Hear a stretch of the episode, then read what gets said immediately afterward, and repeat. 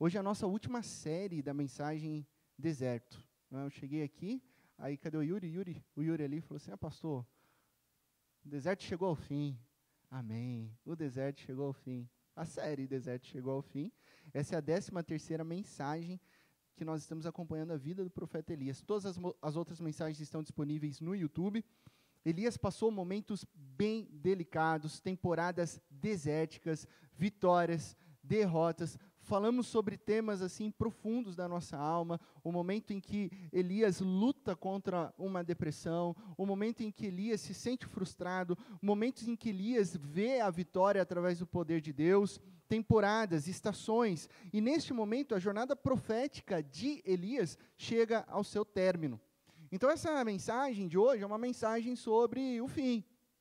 Sobre o fim. Perguntar sobre o fim gera curiosidade, né? Sobre o final, o final do, dos tempos, o final das coisas, o nosso final. Isso nos perturba de certa maneira. Essa semana eu estava lecionando no Instituto de Missões Nici. Não sei quantos conhecem, Companhia Nici. São Paulo tem um teatro. Eles fazem musicais maravilhosos, como o da Rua Azusa, que está em cartaz lá em São Paulo. Então, se você tem a oportunidade, por favor, pega sua família, pega sua esposa, vai para São Paulo, vai lá assistir Rua Azusa. Eu já assisti esse musical, ele voltou. É um pessoal artista fantástico e eles entenderam que para formar esses missionários artistas é, era importante ter uma base teológica. Então, a segunda, segunda turma que eu tenho acompanhado, fiquei semana toda em Araçatuba lecionando lá. E, e aí eu escutei sempre, né? Professor, ah, uma pergunta fora da aula. Né? E a pergunta era sempre escatológica. Ou era aquelas perguntas que, assim, em uma aula ele queria saber, professor, qual que é a origem do mal? Por que está tudo errado? Eu falei assim, olha, essa é uma ótima pergunta, que nem Agostinho resolveu, que nem os pais da igreja resolveram, que nem os concílios da igreja resolveram, e eu me coloco na minha humildade que não vai ser em uma aula que eu vou conseguir responder. Ah, pastor, mas e o final dos tempos? E a gente morre porque a gente tem que morrer? Enfim, nós sabemos de uma certeza, né? E a gente estava analisando, a aula era sobre é, religiões diversas, né? Eles são missionários, inclusive transculturais. Tem base em Angola, tem base em, na Índia. E a gente estava vendo as perspectivas sobre pós-morte. Né? Algumas religiões creem em reencarnação. E fato é que todas as religiões tem uma perspectiva em comum. Existe um ponto, que é a morte. Se você tivesse o privilégio de saber a proximidade do seu fim, né, esse privilégio de saber está chegando ao fim, o que, que ocuparia o seu pensamento? Né, o que, que você faria? O que, que você, como você iria agir? Qual seria a sua postura sabendo que o teu fim está chegando literalmente ao fim? Certa vez eu escutei a frase de um sábio homem cristão, já idoso e de maneira piedosa ele disse: não se preocupar nem um pouco com a morte. Ele afirmava o seguinte: a morte era a estação anterior para a ressurreição e a vida. Nós sabemos que a morte é um assunto delicado e, de certa forma, perturbador, mas aquele senhor cristão estava certo. Nós não precisamos temer ou se preocupar. Olha o que a Bíblia diz para mim e para você lá em 1 Tessalonicenses, capítulo 4, verso 13 ao verso 14. Agora, irmãos, não queremos que ignorem o que acontecerá aos que já morreram, para que não se entristeçam como aqueles que não têm esperança. Porque nós, nós cremos que Jesus morreu e foi ressuscitado. Também cremos que Deus trará de volta à vida com Jesus todos os que morreram. Amém? Você crê nisso que Paulo está dizendo para mim e para você? Amém? Amém. Não se entristeçam. Então, essa é uma palavra que anima. Animem-se com essas palavras que são o que? De esperança. A morte não é o ponto final. É a estação anterior à ressurreição. O cristão ele não precisa ter medo da morte, porque ele sabe que faz parte. É estranho que eu vou dizer isso, mas ele sabe que faz parte do pacote turístico, sabe? Pacote turístico para a vida eterna. Você vai passar por isso, eu vou passar por isso para aqueles que estão em Cristo Jesus. É claro que, é claro que, em sã consciência, ninguém deseja, ninguém tem o prazer na morte. Não é isso que eu estou dizendo, o prazer na morte. Não. O que eu digo é que, da mesma forma que a semente precisa morrer para germinar e dar frutos, e é essa, essa é a metáfora que Paulo usa em 1 Coríntios capítulo 15, assim é preciso para morrer, morrer para se obter a vida. Biblicamente, Segundo a palavra de Deus, a ressurreição corporal é uma realidade. É uma realidade. Nós iremos ressuscitar com Cristo. Teremos corpos glorificados, nós desfrutaremos isso em Cristo. E Paulo diz isso, a Bíblia diz isso. Agora, com essa certeza, a gente pode viver em paz, a gente não precisa mais se preocupar. A gente pode até dizer: se esse é o plano, Senhor, eis-me aqui. Se eu tiver que passar pelo vale da sombra da morte, não temerei mal algum, porque Deus está comigo. Então, se tiver que passar pela morte, e a morte é a certeza, ok, está tudo bem. Só que não para Elias. Só que não para Elias. Elias não passa pela morte. Como assim, pastor? Elias foi trasladado diretamente para a presença de Deus, sem morte. Sem morte. Esse foi o fim da vida de Elias, mais vida ainda. Esse é o fim das nossas vidas, esse é o tema da nossa mensagem hoje. Mais vida ainda. O fim da vida é mais vida ainda. Lembre-se disso, é isso que Paulo fala, que o morrer é lucro, porque o viver é Cristo. Então, quando a gente morre, a gente não, não morre, a gente tem mais vida ainda. Abra sua Bíblia no nosso texto base, 2 Reis, capítulo 2, verso 1 a 14. O texto também será projetado aqui. Abra sua Bíblia ou ligue a sua Bíblia, né? Acesse seu dispositivo eletrônico, seu celular que contém a Bíblia em 2 Reis, capítulo 2, verso 1 ao verso 14, diz assim a palavra de Deus: Quando o Senhor levou Elias aos céus num redemoinho, aconteceu o seguinte: Elias e Eliseu saíram de Gilgal, e no caminho disse-lhe Elias: Fica aqui, pois o Senhor me enviou a Betel. Eliseu, porém, disse: Juro pelo nome do Senhor e por tua vida que não te deixarei ir só. Então eles saem de Gilgal e foram para Betel. Em Betel, os discípulos dos profetas foram falar com Eliseu e perguntaram: Ô Eliseu, você está sabendo que o Senhor vai levar para os céus hoje o seu mestre, separando-o de você? Respondeu Eliseu: Sim, eu sei, eu sei, mas não falem disso, não falem nisso agora. Então Elias lhe disse: Fique aqui, Eliseu, pois o Senhor me enviou agora para Jericó. Ele respondeu: Juro pelo nome do Senhor e por tua vida que não te deixarei ir só. Desceram os dois então a Jericó. Em Jericó, outros discípulos dos profetas foram falar com Eliseu e lhe perguntaram: Ô Eliseu, você sabe que hoje o Senhor vai levar para os céus o seu mestre separando de você? Eliseu responde: Eu sei, mas não precisa ficar me lembrando disso toda hora.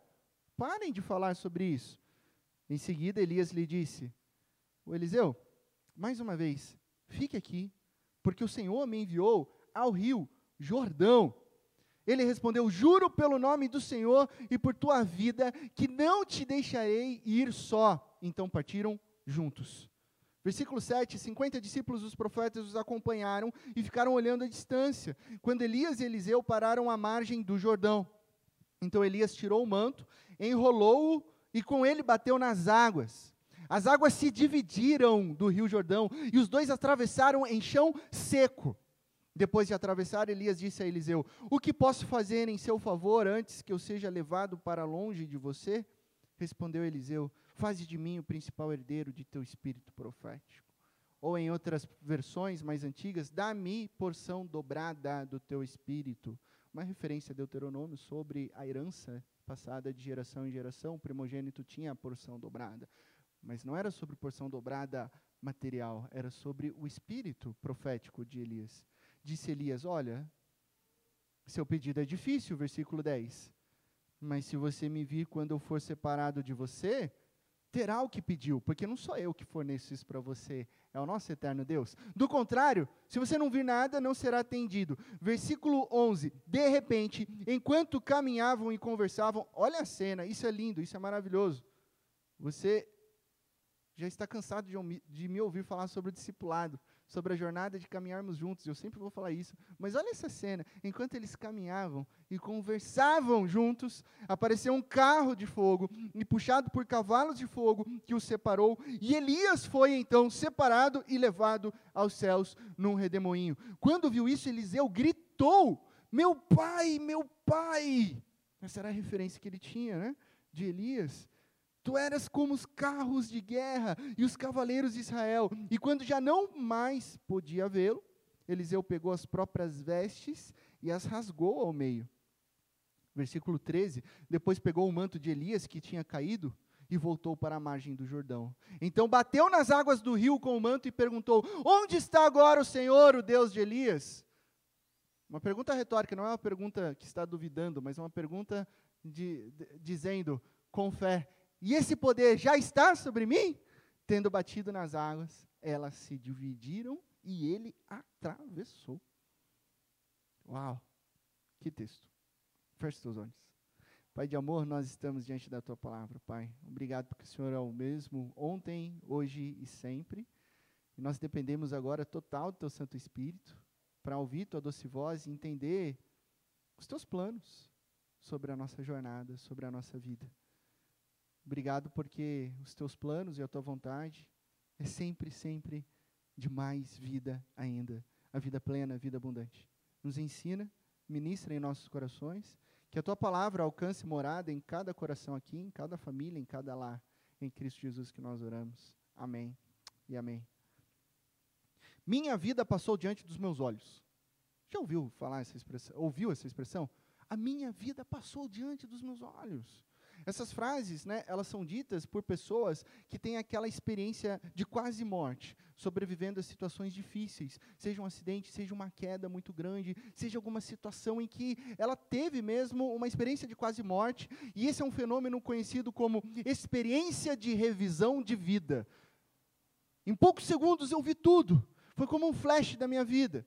Mas essa frase também é dita não somente por essas pessoas que passam por essa experiência, mas por pessoas de idade avançada que, com muita sabedoria, compreendem o fim da jornada e começam a refletir sobre tudo o que experimentaram até aqui. Essa reflexão, essa revisão de vida, nos é necessária não somente nesses dois tempos, mas em todo o tempo em todo o tempo, pois através dessa reflexão nos perguntamos: como nós então devemos viver enquanto esperamos Cristo voltar? Como nós devemos viver? Você não precisa passar por uma experiência de quase morte para mudar as suas ações e a sua perspectiva. Através dessa revisão de vida, a gente deve se perguntar: como eu posso viver aqui? Ao olharmos para o nosso texto, percebemos que Elias sabia, isso é interessante, tinha total ciência de que ele seria levado aos céus naquele dia. Ele sabia. E ele sabia como, ele sabia quando e ele sabia onde. Isso é fantástico, porque Deus ainda concede isso nos dias de hoje. Eu conheci uma senhora que ela recebeu de Deus o tempo que ela tinha de vida. Ela pediu isso a Deus. Ela passou por uma situação de enfermidade e ela pediu isso a Deus. E ela foi atendida. E ela ouviu Deus falando: Você tem dois anos de vida para aproveitar os seus filhos e netos. E ela entendeu isso. Só que ela estava internada no hospital. E ela estava numa situação muito delicada. E a família dela chamou os filhos, os netos, até bisneto ela tinha. Mas ali naquele momento ela falou: Não, está tudo tranquilo. Deus me falou que eu terei dois anos de vida. Na época todo mundo deu risada. O filho dela é pastor. O filho dela é um pastor conhecido. Ele é professor de um seminário. E ela contou isso para ele. E ele falou: Mamãe, eu creio. E ela falou: Então não, não se desespere. Passado um dia, o médico chegou e chamou a família. Não estou entendendo nada. A mamãe, a vovó de vocês está em plena saúde e a única coisa que eu posso fazer depois de revisar os exames é mandá-la para casa. E assim ela foi para casa. E assim ela teve esse tempo exato de dois anos com a sua família. Então, o nosso Deus, ele nos dá, em certos momentos extraordinários, não é algo rotineiro, mas ele pode nos informar como, quando e onde. Ele fez isso com Elias. E o mais interessante é que, guiado por Deus, Elias então inicia a sua última jornada de reflexão, de revisão de vida ele revisita as estações da sua vida. É isso que o texto nos dá como preciosidade, porque Elias está fazendo uma mini jornada ali de lugares significativos na sua história. Olha só o que o versículo 1 diz para mim para você. Aconteceu o seguinte: Elias e Eliseu saíram de Gilgal. Gilgal é uma cidade com certa importância. É o primeiro lugar onde Israel acampou após a travessia do Rio Jordão. É o primeiro ponto de apoio nas operações de Israel, é o lugar onde Saul foi coroado rei, é um lugar de começos, é um lugar de início. Para Elias existe uma importância afetiva. Tratava-se do lugar onde as escolas dos profetas da época foram fundadas pelo profeta Samuel para combater o que? A idolatria. E esse era o chamado de Elias. Então, esse local, Gilgal, é um ponto de início na história, é um local de abertura, é a fundação para o ministério profético que Elias exercia. Então, pensar em Gilgal para Elias era lembrar do início de tudo. E dali ele parte para onde? Conforme diz o verso 2: E no caminho disse Elias: Fique aqui, Eliseu, pois o Senhor me enviou a Betel. Outra cidade importante para o reino. Em hebraico é a junção de duas palavras: Bet, que é casa, casa, e El, que é Deus. Você junta Bet, El casa de Deus, casa de oração. É um nome, inclusive, que dado por Jacó quando Deus falou com ele através de sonhos lá em Gênesis 28. Lá em Gênesis 28, Jacó levanta um altar onde Abraão já tinha levantado e ele diz: esse lugar agora se chama Betel algo significativo para Elias. Elias que buscava Deus em oração, Betel é a casa de Deus, metaforicamente é, é, é, é, a casa da comunhão, é o lugar de oração, é onde há instrução, é onde há consolação, é onde há orientação, é o lugar de encontro. Quantas vezes Elias colocou diante de Deus as suas necessidades diárias, onde? No lugar secreto. A gente teve uma mensagem sobre isso nessa série, o lugar secreto, o lugar de encontro. Aonde é? Ah, é um templo. Ah, é, templo é parede, igreja é parede, local de Deus é, é. Não! É o lugar aonde você se derrama diante de Deus. Ali é o seu lugar secreto. Ali é o lugar de encontro. Por isso, na história de Elias, foram vários lugares geográficos. Em Querite, ele tinha pouca comida, sem abrigo, fugindo do rei. Ele se coloca, se derrama diante de Deus e é sustentado por Deus. Logo depois ele vai para Sarepta, quando vê uma viúva e o seu filho morrendo de fome.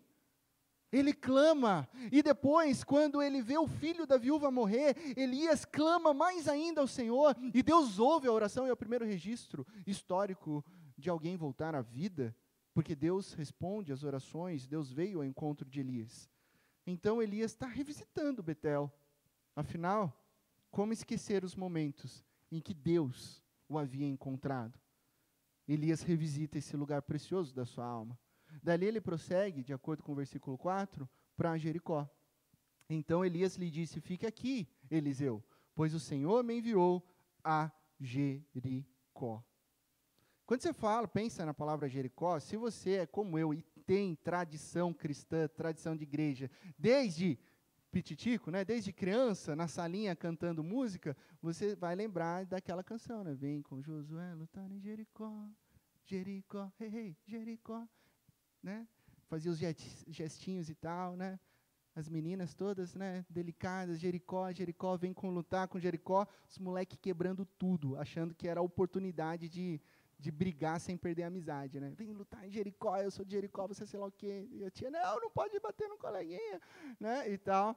Aquela, aquela letra que passou na sua infância, aquela canção que remete à a, a primeira cidade a ser tomada pelos israelitas, através do milagre da queda das muralhas.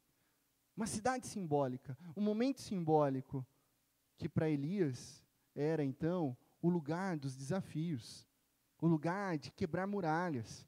E para derrubar muralhas, a gente não derruba muralhas com as nossas próprias forças.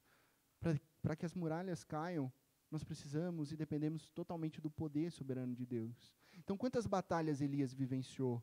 Quantas lutas e quantas dores Elias travou na sua vida? Existem muralhas que só são quebradas pelo próprio Deus. A gente conversou sobre isso, né? Enfrentar a depressão é você precisar de alguém, você precisar de um resgate de Deus, precisar da ministração de Deus através das outras vidas na sua vida, porque você sozinho não consegue sair da caverna da depressão. Mas então Deus vem e nos tira. Deus manda anjos para nos alimentar, para nos encorajar, para nos fortalecer. É Ele quem nos tira. Então Deus nos livra. No, momento Carme no Monte do Carmelo, talvez a maior batalha diante do rei Acabe, e dos profetas de Baal, sem dúvida, Elias lembrou dos desafios e da poderosa mão de Deus, a forte mão de Deus, cuidando, guiando, direcionando o profeta através do poder do eterno, mesmo em momentos assim impossíveis. Até que ele segue então no verso 6, e olha a sequência. Em seguida, Elias lhe disse, sempre dizendo para Eliseu: Fica aqui, rapaz, fica aqui, pois o Senhor me enviou ao rio Jordão. Jordão. Vários acontecimentos envolvem esse rio. Em Deuteronômio 34, Deus mostra a terra prometida para Moisés.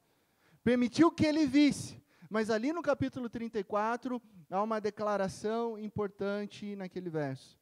Mas você, Moisés, não atravessará o rio. Está vendo? Essa é a minha terra prometida. Mas você não atravessará o rio. Você para antes. O seu fim é antes do rio. Esse é o ponto final para Moisés. Então, Jordão pode significar a última estação. Mas não pense que é a última estação física da morte física, mas a morte dos nossos sonhos, a morte dos nossos desejos, a morte dos nossos planos, a morte do nosso eu. E como a gente precisa aprender a matar o nosso eu para viver Cristo Jesus. Elias, ao passar dos anos, desenvolveu uma vida de renúncia, matando o seu próprio eu para viver a vontade de Deus, para viver o direcionamento de Deus. Não sou eu mais quem vive, Paulo vai dizer isso no Novo Testamento, mas Cristo Jesus vive em mim.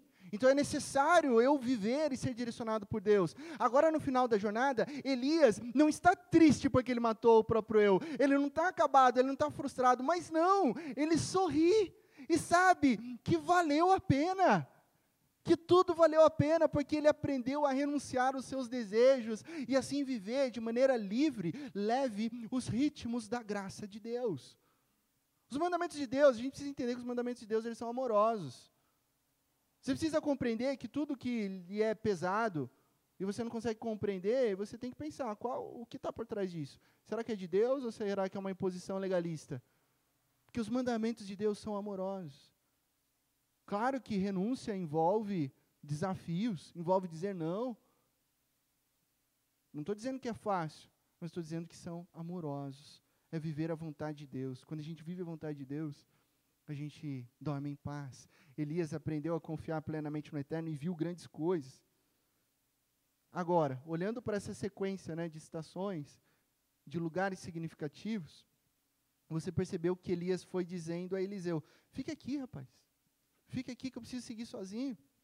Eu, eu, Deus me chamou para ir em tal, em tal lugar.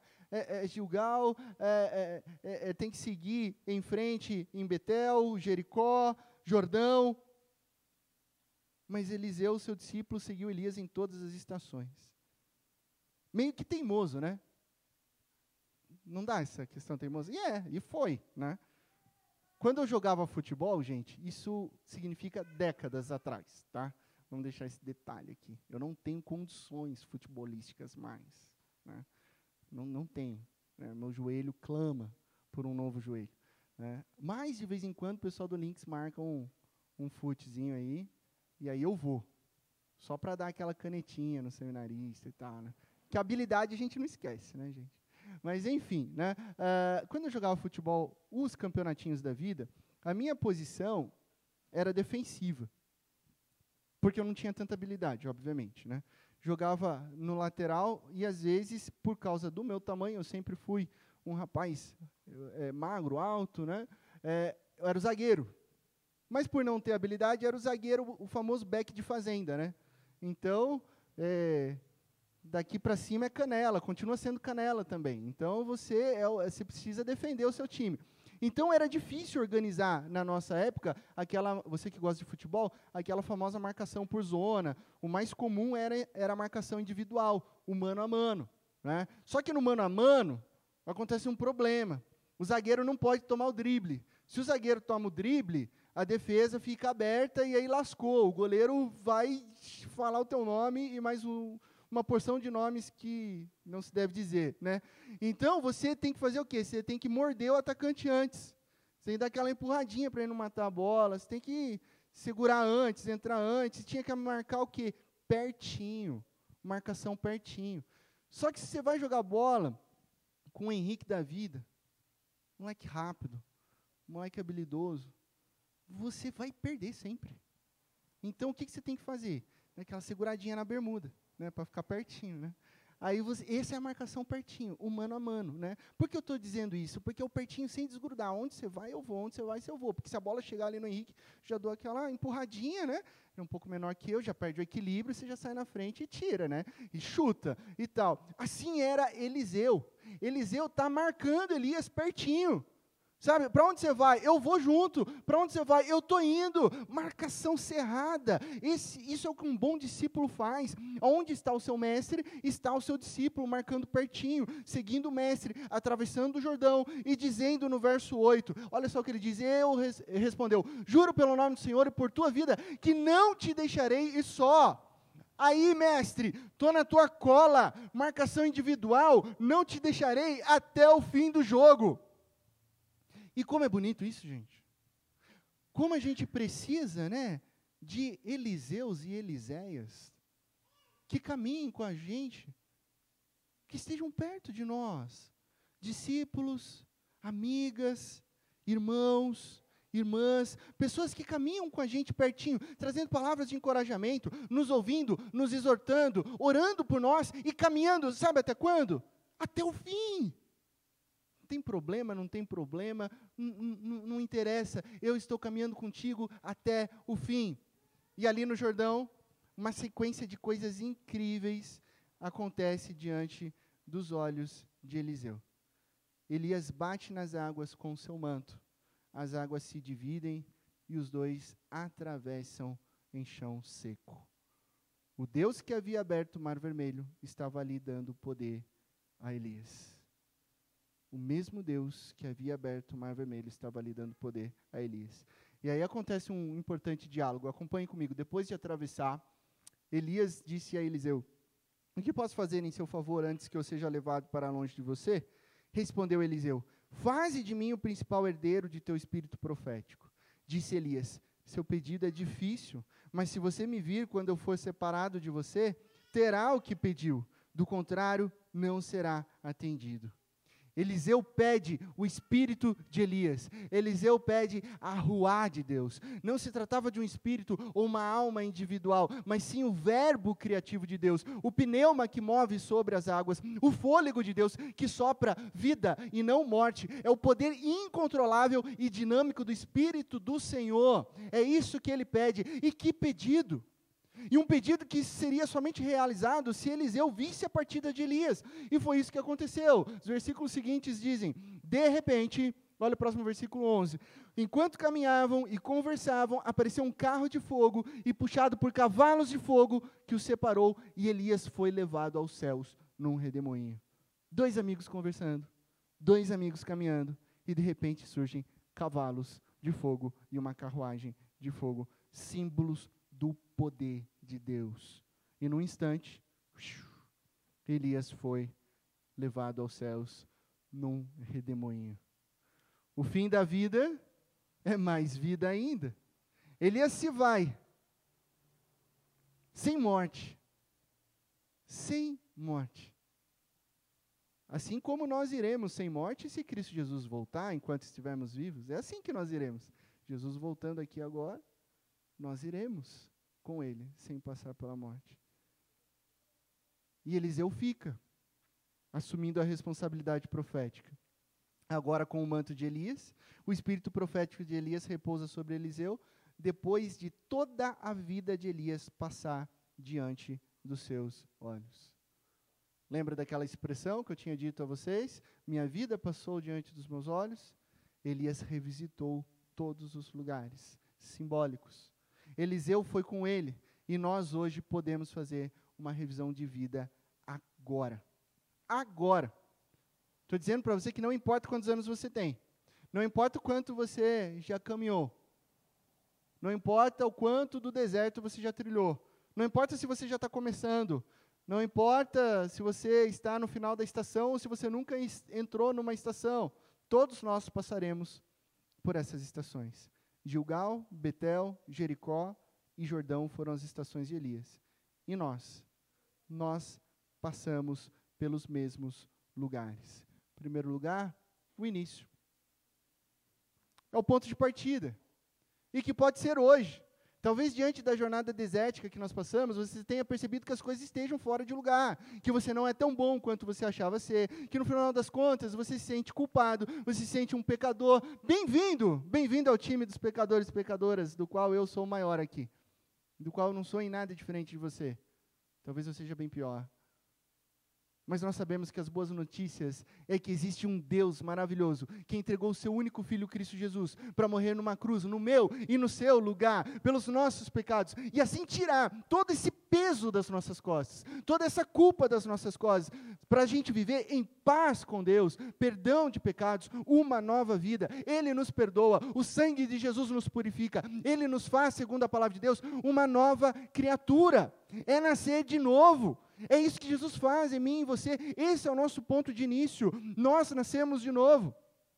Talvez você tenha nascido de novo há cinco anos atrás no acampamento. Talvez você tenha nascido de novo quando você tinha seis anos de idade e aceitou Jesus numa IBF. Talvez você tenha nascido de novo semana passada. Talvez você esteja nascendo de novo aqui nesse momento. Esse é o nosso ponto de início. Em Jesus nós nascemos de novo. Em Jesus nós podemos recomeçar. Em Jesus há sim uma nova vida. Esse é o ponto de partida. Temos também os nossos lugares de encontro. A gente passa por Betel, o lugar de comunhão, aquele lugar onde a gente aprende a orar, porque nós passamos por desertos. Talvez o seu maior deserto seja, seja a perda recente do seu emprego.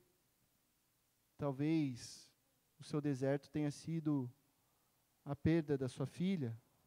Talvez o seu deserto tenha sido a dor de uma grande frustração, de uma grande traição, de um sonho que se derramou. Então Deus, amorosamente, nos guia para Betel, a casa de Deus, onde aprendemos o valor da oração, onde nós desfrutamos da paz em poder compartilhar com Deus, em nos rendermos a Ele, e Ele graciosamente ouve a nossa voz. É o que diz Salmo 116: Amo o Senhor. Por quê? Porque Ele ouve a nossa voz. A oração é um lugar de encontro. Então seguimos em frente e passamos também na vida no lugar de desafios. Talvez você seja jovem e nunca tenha passado por um lugar de desafio. Já lhe di, já, já vou lhe dizer, você vai passar. Talvez você aqui já tenha passado por vários lugares de desafio. E sabe muito bem o que eu estou falando. É mesmo, pastor? Os nossos filhos irão passar. Faz parte dessa jornada, passar, atravessar lugares de desafios. Assim como Elias enfrentou os profetas de Baal, nós temos as, no as nossas lutas diárias, as nossas lutas contra o pecado, contra vícios, contra a pornografia, contra a mentira, contra, sabe aqueles desafios da alma, aqueles dos quais a gente não tem controle, a luta contra a ansiedade, a luta contra pensamentos ruins, desejos deste mundo que a gente não quer desejar, enfim, como é difícil derrubar essas muralhas de Jericó, não é verdade? Mas a palavra de Deus diz que, graças a Deus, que o Senhor vai à frente lutando por nós, e que em Jesus, mesmo que as muralhas ainda estejam diante dos seus olhos, nós sabemos que elas irão cair, porque em Jesus eu e você já somos mais que vencedores. Não é vencedores. Ser vencedor já é legal. Né? Levantar aquela tacinha, né, Yuri? Yuri é boleiro, viaja para Rio de Janeiro jogar bola, o bicho joga bem, viu? Tem, tem, que, tem que quebrar ele antes de começar o jogo, né? Coisa boa, né? Levantar aquela taça, sou um vencedor. Em Cristo Jesus isso é muito maior, gente, é muito maior, é outra dinâmica, é outro paradigma, é sobre a alma, é sobre o sentido da vida, é sobre a sua essência, é ser mais que vencedor. Por fim, a gente chega ao destino final. Jordão, Elias foi uma exceção não ter passado pela morte. Mas a regra geral é que nós passamos por ela. E é claro que lidar com medo não é fácil. E nem, eu vou te dizer, nem foi para Elias. Eu quero te lembrar que Elias teve medo, tá? Depois você confere em 1 Reis capítulo 19. Mas lá ele teve um medo absurdo da Geza. Lembra? Geza era a esposa de Acabe. Quem mandava na parada era a Geza. Jezabel. E ele teve medo dela. Um medo tão grande por, por ela ser assassina declarada, que ele fugiu e entrou no deserto da depressão. Lá no deserto da depressão, Elias pede a morte, porque ele não consegue, pelas próprias mãos, sair daquela situação de trevas. Então, é um clamor da alma: eu não consigo sair aqui. É uma metáfora para. Não, não há nada de bom, eu não consigo olhar a partir dessas sombras.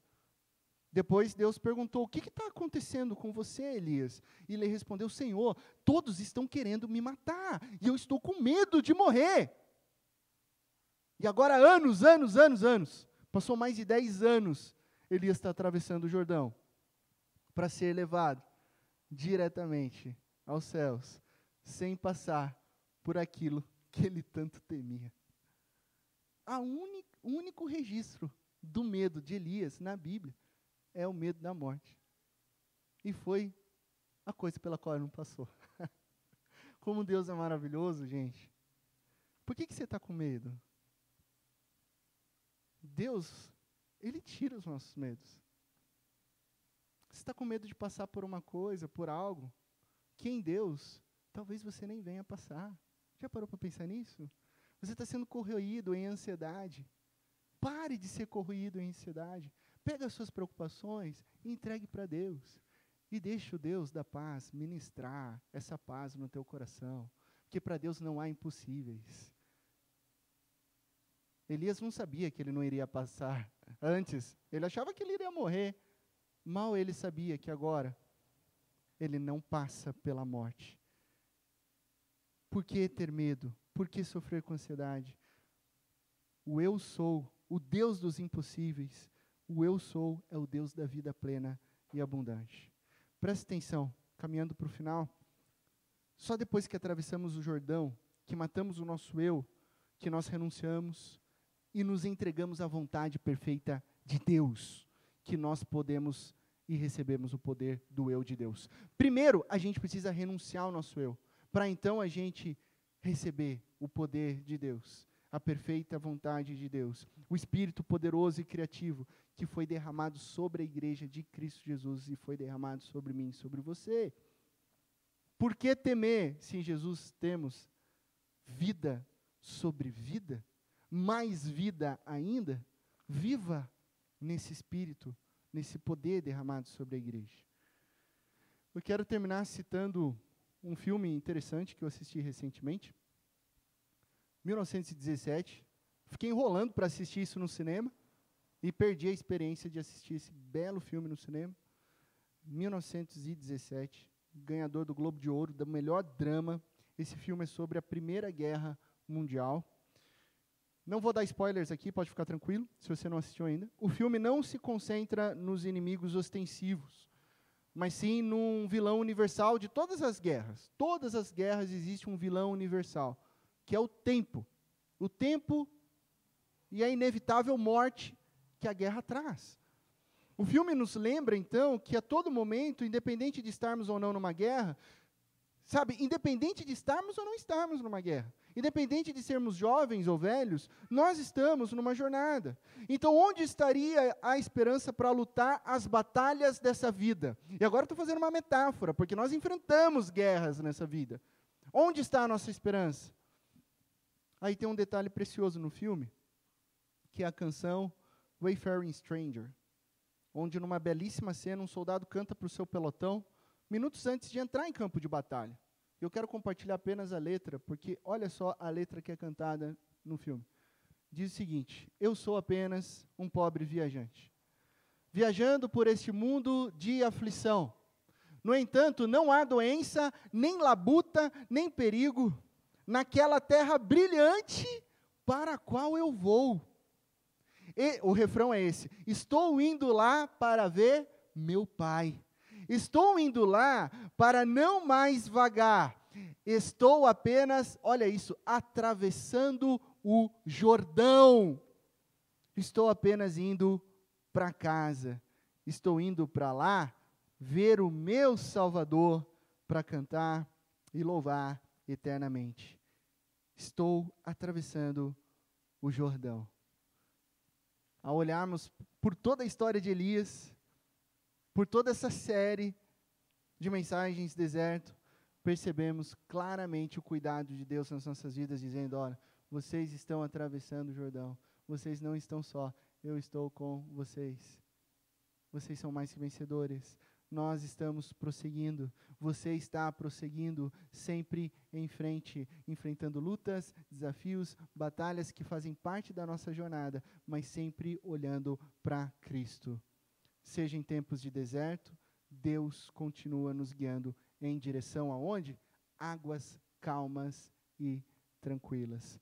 A morte não é a estação final. Esse mundo, como diz essa canção, não é o nosso lugar. Jesus é a nossa morada eterna. Jesus é a nossa fonte de águas vivas. Continue olhando sempre para Jesus, porque o fim da vida é mais vida ainda. Amém?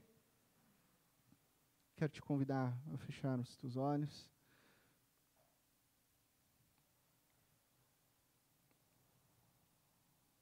Nós vamos ter um tempo de oração. Um tempo de você fazer a revisão da sua vida. Em que estação você encontra, se encontra. Que tal se derramar diante de Deus e seguir em frente? No Espírito de Deus.